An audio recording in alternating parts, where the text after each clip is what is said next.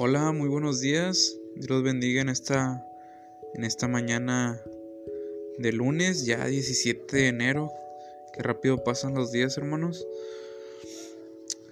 Sean bienvenidos en esta, en esta mañana a 15 minutos con Dios. Vamos a tener nuestra lectura en esta mañana en Deuteronomio 4 del 1 al 8 si quieren ir conmigo, por favor. Dice la palabra de Dios. Ahora pues, oh Israel, oye los estatutos y decretos que yo os enseño, para que los ejecutéis y viváis y entréis y poseáis la tierra que Jehová el Dios de vuestros padres os da. No añadiréis a la palabra que yo os mando, ni disminuiréis de ella, para que guardéis los mandamientos de Jehová vuestro Dios que yo os ordeno Vuestros ojos vieron lo que hizo Jehová con motivo de Baal peor, que a todo hombre que fue en pos de Baal peor destruyó Jehová, tu Dios, de en medio de ti. Mas vosotros, que seguisteis a Jehová vuestro Dios, todos estáis vivos hoy. Mirad yo, os he enseñado estatutos y decretos, como Jehová mi Dios me mandó, para que hagáis así en medio de la tierra en la cual entráis para tomar posesión de ella. Guardados, pues, y ponedlos por obra, porque esta es vuestra sabiduría y vuestra inteligencia ante los ojos de los pueblos, los cuales oirán todos estos estatutos y dirán, ciertamente pueblo sabio y entendido, nación grande es esta, porque qué nación grande hay que tenga dioses tan cercanos a ellos como los está Jehová nuestro Dios en todo cuanto le pedimos. ¿Y qué nación grande hay que tenga estatutos y juicios justos como es toda esta ley que yo pongo hoy desde delante de vosotros? Por tanto, guárdate y guarda tu alma con diligencia, para que no te olvides de las cosas que tus ojos han visto, ni se aparten de tu corazón todos los días de tu vida. Antes bien, las enseñarás a tus hijos y a los hijos de tus hijos. Vamos a hacer una oración a nuestro Dios y continuamos. Amoroso Dios y Padre Santo, gracias Señor por una mañana más que nos permite, Señor. Gracias por abrir nuestros ojos, Señor, ver la luz del sol. Gracias por poder mover nuestras extremidades, Señor, poder levantarnos con nuestro propio pie. Qué bueno eres, mi Dios. Bendice la palabra, Señor. Que seas tú, Señor, el que me guíes en esta mañana. Que tu Espíritu Santo me dé las palabras correctas, Señor, y que este mensaje sea de bendición a aquel que lo esté escuchando en esta mañana. Lo pongo en tus manos en el nombre de Cristo Jesús. Amén. Amén. Yo le puse por título, hermanos, jóvenes, señoritas, el que me esté escuchando en esta mañana. Obedece a Dios y en todo te irá bien. ¿Cuántos no queremos que nos vaya bien en esta vida? Amén, hermanos. Como introducción yo les voy a hablar un poquito de la obediencia. La obediencia, la obediencia a Dios es uno de los deberes supremos de los hombres. Es algo que Dios nos ha mandado y hay que obedecerlo, hermanos. Él nos ha redimido, nos ha salvado de este mundo pecador y, y ahora somos nuevas criaturas. Lo único que nos queda es servirle, servirle fiel hasta el final y obedecerle en todos nuestros mandatos, ordenanzas que Él nos ha dejado. Así como en ocasiones, eh, no sé cuántos de ustedes les ha pasado, obedecemos a, a un tutor, a un maestro, a un director, a alguna autoridad pública. ¿Por qué no obedecer a nuestro Señor? Aquel que creó los cielos y la tierra, aquel que dio su vida por ti y por mí, aquel que estuvo contigo en el peor momento de angustia. Amén. Y yo te quiero hacer esta pregunta esta mañana para que reflexiones un poco ahorita que te vas levantando. Quiero que tu mente se agilice y eso te ayuda en tu día, que tengas una mente agilizada. ¿Y tú obedeces a Dios? Es una pregunta que yo no me respondas. Respóndete ahí donde estás. Vamos a entrar un poquito más en materia, eh, como quien dice, ¿verdad?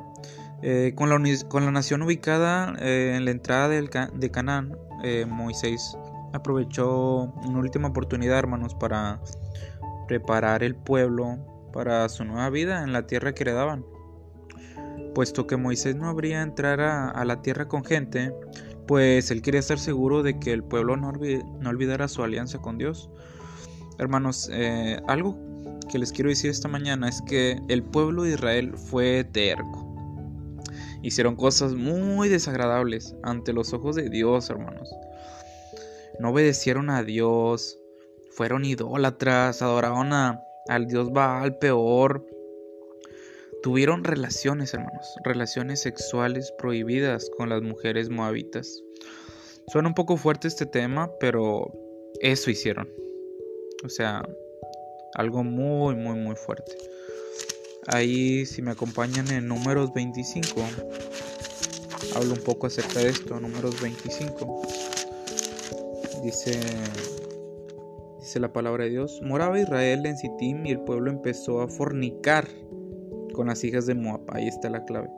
Las cuales invitaban al pueblo a los sacrificios de sus dioses y el pueblo comió y se inclinó a sus dioses. Así que el pueblo a Baal peor y el furor de Jehová se encendió contra, contra Israel. Imagínense, hermano, usted tremendas cosas que estaban haciendo el pueblo. El pueblo, el cual al cual Moisés se dirigía en Deuteronomio, era el que sobrevivió a la plaga que el Señor les envió, si se acuerdan, eh, en castigo por el pueblo. Y si quieren leerlo más adelante, está en Deuteronomio 4.3, eh, Moisés le suplicó a esta nueva generación que pues que le fuera fiel a la ley de Dios, que eso les iba a traer bendición, una vida fructífera, de alegría, de felicidad. Pero pues ellos seguían, tomaban sus dioses y cosas por el estilo. Eh, algo que quiero simplificar aquí o llamar la atención, el nombre de Deuteronomio significa la segunda ley. Y vamos a entrar al punto número uno. Obedece y tendrás una vida fructífera. ¿Cuántos quieren una vida fructífera, hermano? Una vida de bendición. Todos, todos queremos, ¿verdad? El obedecer las leyes de Dios, hermano, al pueblo, el pueblo puede experimentar una vida fructífera. Si se fijan, hermanos, Moisés siempre los exhortó a escuchar para que obedecieran. Siempre, hermanos.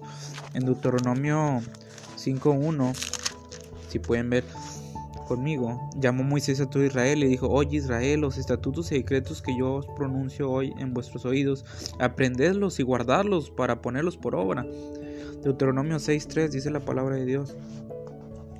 Oye pues, oh Israel, y cuida, cuida de ponerlos por obra para que te vaya bien en la tierra que fluye leche y miel. O sea, Moisés estaba ahí, hermanos, para decirle al pueblo que guardara estatutos, decretos, que hicieran las cosas bien. Hermanos, un claro ejemplo vemos en Hechos cuando los apóstoles obedecieron al ángel, si se acuerdan? Al ángel del Señor que, que les dijo, vayan al templo y compartan con la gente el mensaje de la salvación que iban ahí los apóstoles y los apóstoles obedecieron, o sea, no lo pensaron. Llegaron al frente al templo y empezaron a hablarle a la gente, o sea, no te la pienses, hermano. Si tú quieres una vida fructífera, no es de pensarse, es de acción, acción, acción. Comparte el plan de salvación, hermano. Es otro punto importante aquí que, que lo tengo eh, apuntado. Hermano, usted y yo que salir a la calle, a las plazas, a las colonias, a dar las buenas nuevas de salvación. Eh, usted y yo no podemos, no podemos quedarnos encerrados bajo nuestras cuatro paredes. Hay que salir de este hoyo, hermano, hermana. Ya tenemos, como quien dice, nuestra cama hecha pozo. Estamos en ella todo el tiempo, me cuento. Hay que obedecer a Dios, hermano, compartiendo su palabra. Hay veces que nos invitan a evangelizar y no vamos, me cuento primeramente. Pero hay que hacerlo. Ah, hermano, hay que salir a ganar almas. Yo sé que, yo qué sé, llévate a tu primo, a tu tío, a tu novia, pero sal y testifica, da un folleto. Porque detrás de todo eso hay una bendición. Amén. Porque si no testificas, tú, ¿quién va a ser? O sea, ahorita, ¿eres tú o solo tú? Y hay que obedecer a Dios, hermanos. Es un mandato que nos dejó el Señor. Marcos 13:10, vayan conmigo.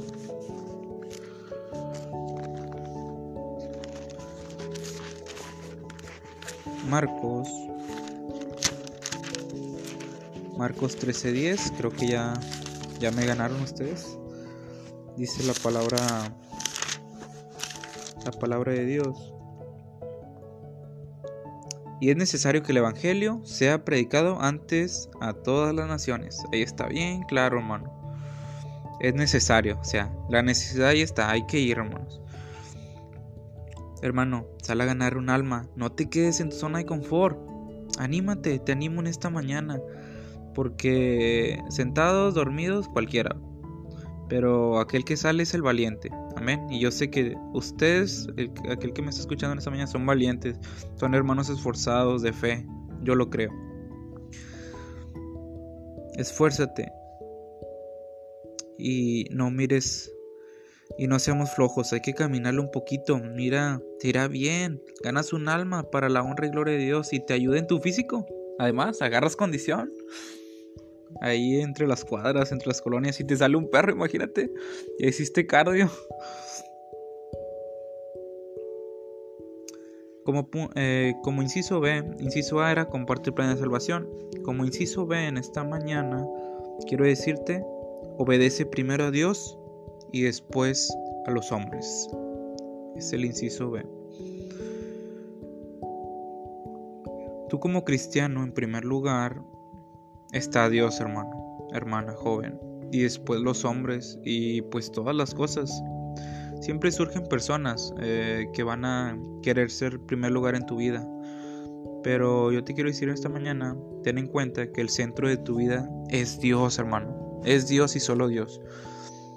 No sé si te acuerdas de ese pasaje muy conocido. Yo que sé que tú te lo sabes.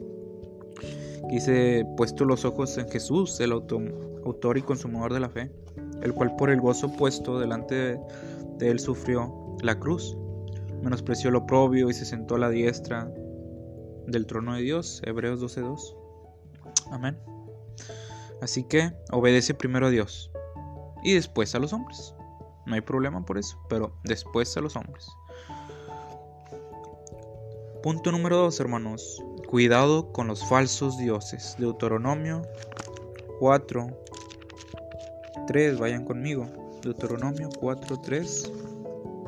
Dice la palabra de Dios. Vosotros, vuestros ojos vieron lo que hizo Jehová con motivo de Baal peor, que a todo hombre que fue en pos de Baal peor, destruyó Jehová tu Dios en medio de ti. 24 mil personas, hermanos, quiero decirte que fueron ejecutados por la plaga en números 25. El culto a los ídolos, hermano, eh, ha sido practicado desde épocas relativamente eh, tempranas en la historia. Eso lo sabemos. Mm, que los antecesores directos de Abraham adoraban en lugar de Jehová a otros dioses. Eso lo sabemos muy bien. Que un, un dios puede representar una imagen, una escultura, u otro medio de una persona o animal o cosa a fin de hacer de ello un objeto o adoración, así de simple, o bien la morada de divinidad. Éxodo 24, Romanos 1, 23, 25 nos hace mención. Se hacían ídolos de plata o oro, Salmo 115, 4, de madera, de materiales. Por otra parte es evidente que una estatua no es nada más que un poco de mármol, de metal. Pablo indica que el culto ofrecido al ídolo pues en realidad es ofrecido a los demonios podemos darnos cuenta en primera de en primera de Corintios 10, 19, 22, vayan conmigo. Era ofrecido a los demonios. Dice la palabra de Dios, 10, 19, 22. ¿Qué digo pues? ¿Que el ídolo es algo que sea algo de lo que sacrifica los ídolos? Antes digo que lo, lo que los gentiles sacrifican a los demonios, lo sacrifican y no a Dios. Y no quiero que vosotros os hagáis partícipes con los demonios. No podéis beber la copa del Señor y la copa de los demonios. No podéis participar en la mesa del Señor, en la mesa de los demonios. No se puede, hermano. Mateo C24 hay otra referencia en Lucas 16:13 por si quieren leerlo en su casa. Huyamos pues de los ídolos, hermanos, y de toda la idolatría, hermanos, tanta extrema idolatría que hay en este mundo. Dios nos dice en su palabra en 1 Juan 5:21, cuidado, hijos míos, no obedezcan a los dioses falsos. Hermano, yo te quiero decir esta mañana, ten cuidado con los dioses falsos. No caigas en la trampa del enemigo. Sabemos que el único Dios verdadero es nuestro Señor Jesucristo. El único medio de conseguirlo será dando nuestro corazón adhesión de todo corazón al maravilloso Dios, hermano, nuestro Creador, que nos amó hasta el punto de dar a su Hijo unigénito por nosotros y que busca nuestra adoración en espíritu y en verdad. Para concluir, hermanos, yo te quiero decir, hermano, sigue los decretos de vuestro Dios, obedécele y tu Padre te recompensará. Escucha bien, te recompensará, hermano, joven, señorita. Su voz en todo momento. Escucha su voz en todo momento. Mantente firme en el camino de Dios. Amén. Espero y te haya sido de bendición este mensaje y échale ganas en esta mañana y Dios contigo. Dios los bendiga.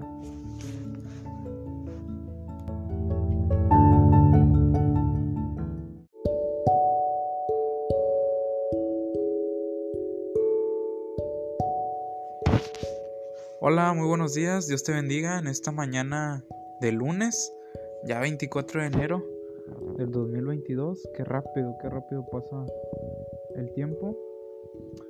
Bienvenido a 15 minutos, a 15 minutos con Dios. Vamos a hacer una oración para que Dios sea con nosotros en esta mañana. Bendito Dios y Padre Santo, gracias Señor por la vida y la salud que nos permites. Gracias Señor por un nuevo amanecer que nos permites ver. Gracias Señor por, por ese amor que nos tienes, Señor, por esa bondad tan infinita. Te pido que tú nos bendigas este día en todo lo que hagamos, en lo que realicemos pido que sea un día de bendición. También te pido que bendigas la palabra, Señor, que va a ser expuesta en esta mañana, este devocional. Te pido que tú lo bendigas, que me quites a mí, Señor, y seas tú el que, el que nos traiga una palabra de bendición. En el nombre de Cristo Jesús. Amén. Vamos a estar teniendo nuestra lectura bíblica en Eclesiastés 3, del versículo 1 al versículo 15. Eclesiastes 3, versículo 1 hasta el 15. Amén. Le voy a dar lectura. Todo tiene su tiempo, dice el título ahí arribita del, del, del primer versículo. Dice la palabra de Dios. Todo tiene su tiempo y todo lo que se quiere debajo del cielo tiene su hora. Tiempo de nacer y tiempo de morir, tiempo de plantar y tiempo de arrancar lo plantado, tiempo de matar y tiempo de curar, tiempo de destruir y tiempo de edificar, tiempo de llorar y tiempo de reír, tiempo de endechar y tiempo de bailar, tiempo de esparcir piedras y tiempo de juntar piedras, tiempo de abrazar y tiempo de abstenerse de abrazar, tiempo de buscar y tiempo de perder, tiempo de guardar y tiempo de desechar, tiempo de romper y tiempo de coser, tiempo de callar y tiempo de hablar, tiempo de amar y tiempo de aborrecer, tiempo de guerra y tiempo de paz. ¿Qué provecho tiene el que trabaja de aquello en que se afana? Yo he visto el trabajo que Dios ha dado a sus hijos de los hombres para que se ocupen en él. Todo lo hizo hermoso en su tiempo y ha puesto eternidad en el corazón de ellos, sin que alcance el hombre a entender la obra que ha hecho Dios desde el principio hasta el fin. Yo he conocido que no hay para ellos cosa mejor que alegrarse y hacer el bien en su vida, y también que es don de Dios que todo hombre coma y beba y goce el bien de toda su labor. He entendido que todo lo que Dios hace será perpetuo, sobre aquello, sobre aquello no se añadirá, ni de ello se disminuirá, y lo hace Dios para que delante de él teman los hombres. Y veamos el, el versículo principal en esta mañana que vamos a estar meditando dice, aquello que fue, ya es, y lo que ha de ser, fue ya, y Dios restaura lo que pasó. Amén. Yo le he puesto por título este devocional en esta mañana, Dios es el dueño del tiempo. Nuestro texto principal, nuevamente, dice, aquello que fue, ya es, y lo que ha de ser, fue ya y Dios restaura lo que pasó. Eclesiastes 3:15. Tengo por aquí la nueva traducción viviente. También nos dice una forma más, más actual. Dice, los sucesos del presente ya ocurrieron en el pasado. Y lo que sucederá en el futuro ya ocurrió antes. Porque Dios hace que las mismas cosas se repitan una y otra vez. Amén. Vamos a ver la introducción en esta mañana. ¿Qué es el tiempo, hermanos? Hermana joven que me está escuchando en esta mañana. ¿Qué es el tiempo? Me puse a investigar un poco por ahí, ¿verdad?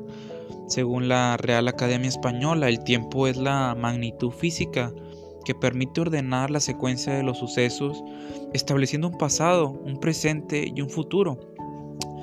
Pero si vamos al hebreo, eh, la palabra tiempo se traduce en periodo, tiempo, indefinido, propicio o apropiado.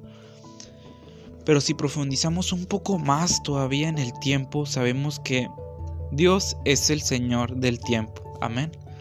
No hay otro Dios, no hay otra persona, no hay otro ser más que Dios. Dios es el Señor del tiempo. Bien lo dice el Salmo 94, hermano, hermana joven. Porque mil años delante de tus ojos son como el día de ayer que pasó y como una de las vigilias de la noche. Dice la traducción lenguaje actual, para ti mil años pasan pronto, pasan como el día de ayer, pasan como unas horas de la noche. Amén, Salmo no, es, es el Salmo 94. Así que como hemos visto en esta introducción, en pocas palabras, hermano, Dios es el dueño del tiempo. Y ya vimos que el tiempo de Dios no es el mismo que el de nosotros nunca va a ser el mismo. Dios gobierna el tiempo de los hombres. Antes de pasar al primer punto de nuestro devocional, en esta mañana quiero hablarte un poco del libro de Eclesiastés, del griego Eclesiastés con doble K, aquel que se sienta en una asamblea o en una iglesia y habla, predicador. El autor del libro, pues ya lo conocemos, amén. Es Salomón, hijo de David, rey sobre Israel en Jerusalén. Este libro lo escribió en su vejez. La fecha en que se escribió oscila entre el año 945 a.C. y 931 a.C. Algo interesante del libro, mis hermanos, son dos palabras claves. Vanidad viene 37 veces en el libro. La segunda palabra, palabra bajo el sol ocurre 29 veces. Es un dato importante. Y una vez que sabemos, hermano, hermana, joven, qué es el tiempo y ya sabemos un poco más del libro, pasemos al primer punto en esta mañana. Como primer punto, no tengas miedo a los días de hoy. Hermana, hermano, joven, sabemos que los tiempos de hoy son peligrosos. Son tiempos de maldad e incertidumbre, tiempos donde las personas se están perdiendo más y más en las cosas del mundo, tiempos en, los que el planeta está pasando por severos daños ecológicos y ambientales. Estamos viviendo tiempos de cambios, tiempos de pandemia y podemos seguir la lista. Hay una larga lista de cambios que están sucediendo. Pero yo quiero decirte que no tengas miedo, no tengas miedo a lo de hoy.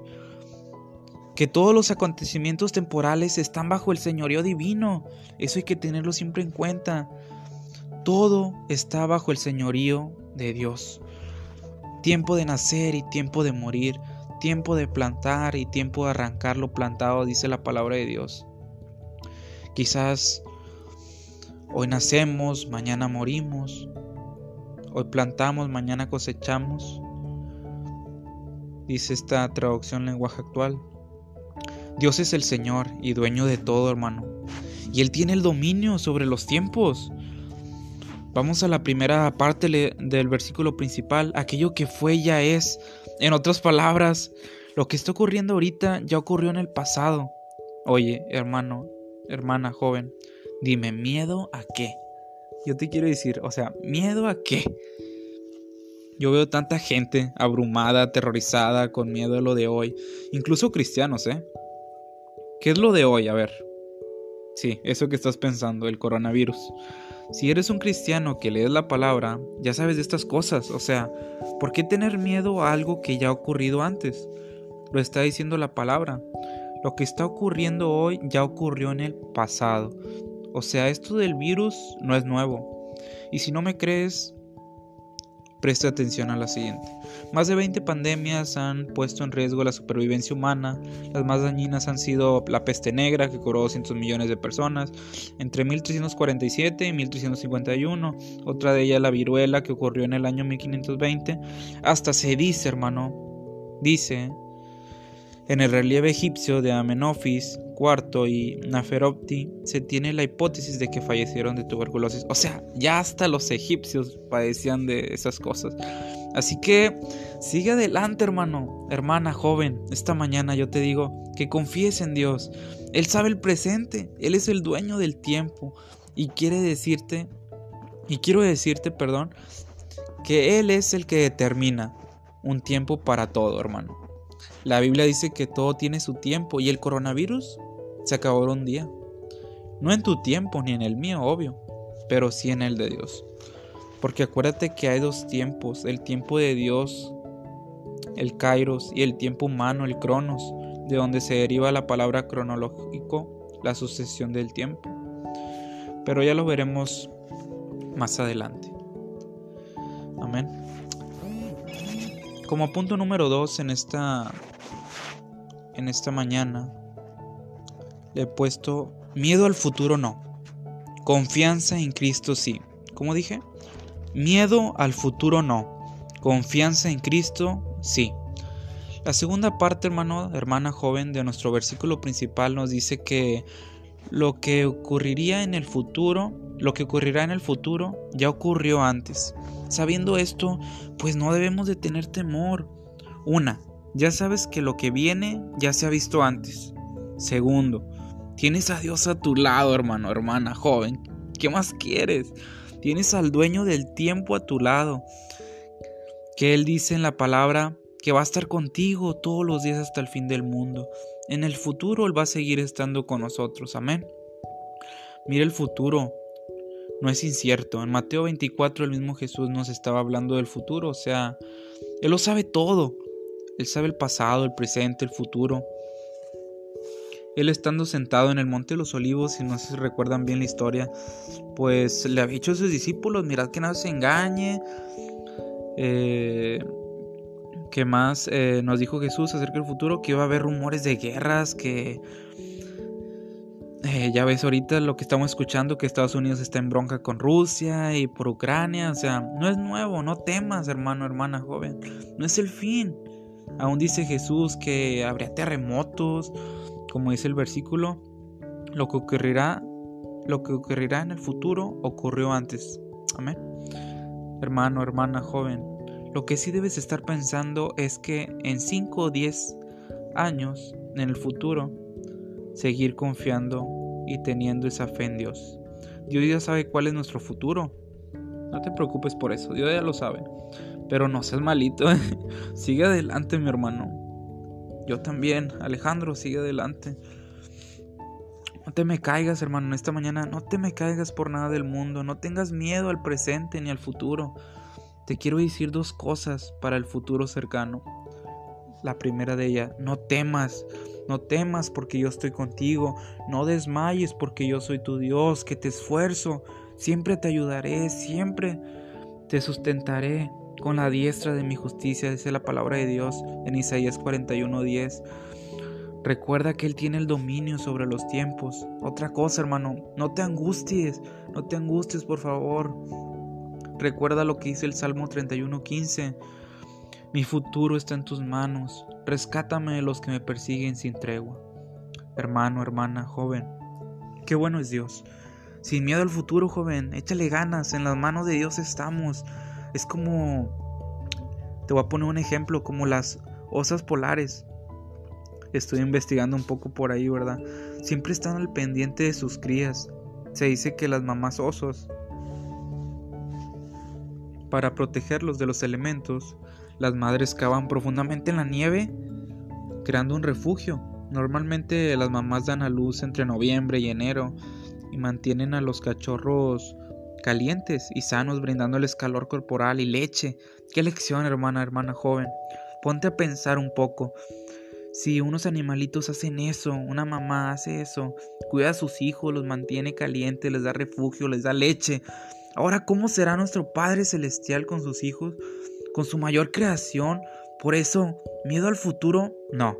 Confianza y temor a Dios, sí. Que eso sí nos preocupe, hermano, en esta mañana. Hay que seguir. Yo te animo en esta mañana, a echarle ganas, porque Dios está contigo, como lo veíamos hace unos momentos. Amén. Y como punto número 3 para terminar en esta mañana, Dios restaura lo que pasó. Como dije, Dios restaura lo que pasó. Hermano joven, sé que a veces te desanimas, te sientes menos, sientes que eres lo peor, la peor persona, por cosas que hacemos, ¿verdad? A veces, por cosas que cometemos, pero vuelve a Cristo, entrégate a Él. Él te recibe con sus brazos abiertos, hermano, hermana, joven. Estamos hablando de tiempo, ¿verdad? Mira, Dios hizo el pasado, el presente y el futuro. Y dentro de allí vas a tener un tiempo limitado para entender las cosas, hermano, hermana. Déjame decirte que tú y yo no podemos cruzar el tiempo, o sea, eso no se puede hacer. Lo que hicimos o estamos haciendo mal, ahí va a quedar. Pero no te desanimes. Él nos, él nos ha hecho para la eternidad. Él nos va a componer. Él nos da una segunda oportunidad. Amén. ¿Cuánto dicen amén? Te diré esto. Él tiene sus propósitos y sus propósitos van ligados a su tiempo, no al nuestro. No te me caigas si le faltaste a Dios. Recuerda que el tiempo de Dios es perfecto. A veces no entendemos los tiempos, mi hermano, mi hermana, pero podemos dividirlo en dos partes de manera básica. El tiempo de Dios, Kairos, y el tiempo humano, Cronos, de donde se deriva la palabra cronológico.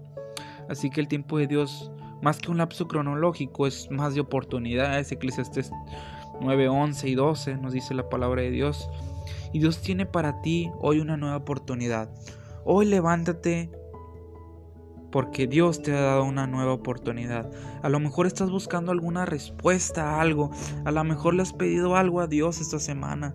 Pero no te impacientes, hermano. En el tiempo, cronos de los hombres, podemos concluir a veces que Dios está tardando con cierta respuesta o milagro. Pero hermana, hermano joven, Dios sabe cómo y cuándo lo hará. Los milagros o intervenciones divinas no ocurren cuando queremos, entiende eso, o esperemos, sino en el Kairos, es decir, en el tiempo de Dios. Amén. Y para terminar en esta mañana, la conclusión nos dice Déjame decirte, hermano, que Dios tiene todo en sus manos. Él no se tarda y tampoco llega antes. Él sabe cómo y cuándo hace las cosas.